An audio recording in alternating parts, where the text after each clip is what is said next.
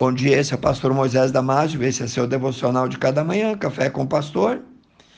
O título do nosso devocional é A Parábola do Amigo Importuno. Vou ler para vocês o texto de Lucas 11, 5 a 8.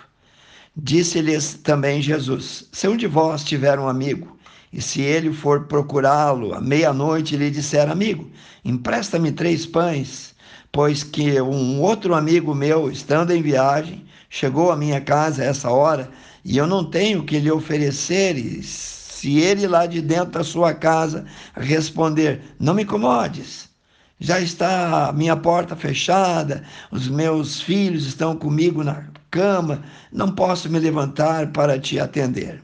E acrescentou Jesus: Digo-vos que, ainda que não queira levantar-se para dar a seu amigo, Todavia, por causa da importunação, por causa da insistência, ele se levantará e dará quantos pães ele precisar. Jesus, pouco antes disso, estava ensinando aos seus discípulos a orarem. E em seguida contou-lhes a parábola da insistência, a parábola do amigo importuno, que mostra alguém em apuros que, por haver ter recebido um amigo visitante faminto à meia-noite e por não ter pão para saciar a sua fome, a compaixão pelo amigo que chegara tarde, cansado e faminto, leva aquele homem a perder a vergonha, criar coragem e importunar o seu vizinho em momento impróprio. O que o levar a tomar aquela atitude era a situação de grande necessidade do amigo. Ele não decide importunar o seu vizinho pelo simples fato ou pelo simples prazer de importunar, de incomodar, mas porque foi constrangido pela necessidade do seu amigo. Sua insistência e persistência foi a sua vitória. Em Lucas 11, 9 a 13, aconselho você a ler. Vou ler os primeiros versículos.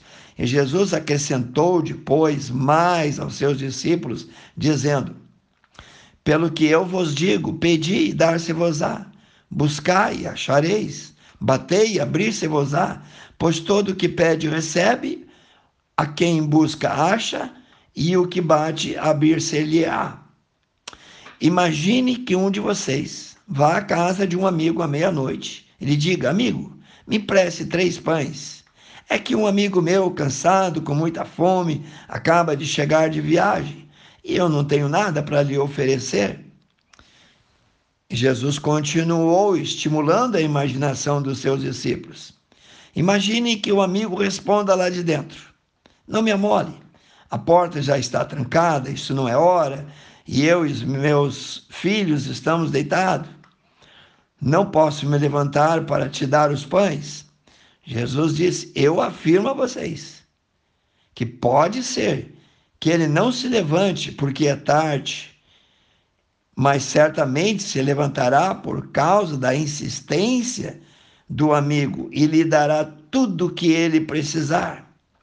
O propósito de Jesus é ensinar os seus discípulos a orar sem cessar, a ensinar os seus discípulos a importância da insistência na oração a verdade principal dessa parábola é mostrar-nos a importância de perseverarmos, não desistirmos tão fácil, perseverarmos na oração com humildade confiança. Os três verbos empregados aqui, pedir, buscar e batei, revelam a necessidade e o valor da persistência, da constância, da perseverança em orar. O ensino é esse Continue pedindo, continue buscando, continue batendo insistentemente. Não tenha medo, ainda que as circunstâncias sejam desafiadoras e desanimadoras. Então, você não deve parar de pedir, amigo. Todavia, isso não significa autorização para querer encostar Deus no paredão, impondo, determinando, ordenando ou cobrando-lhes resposta imediata.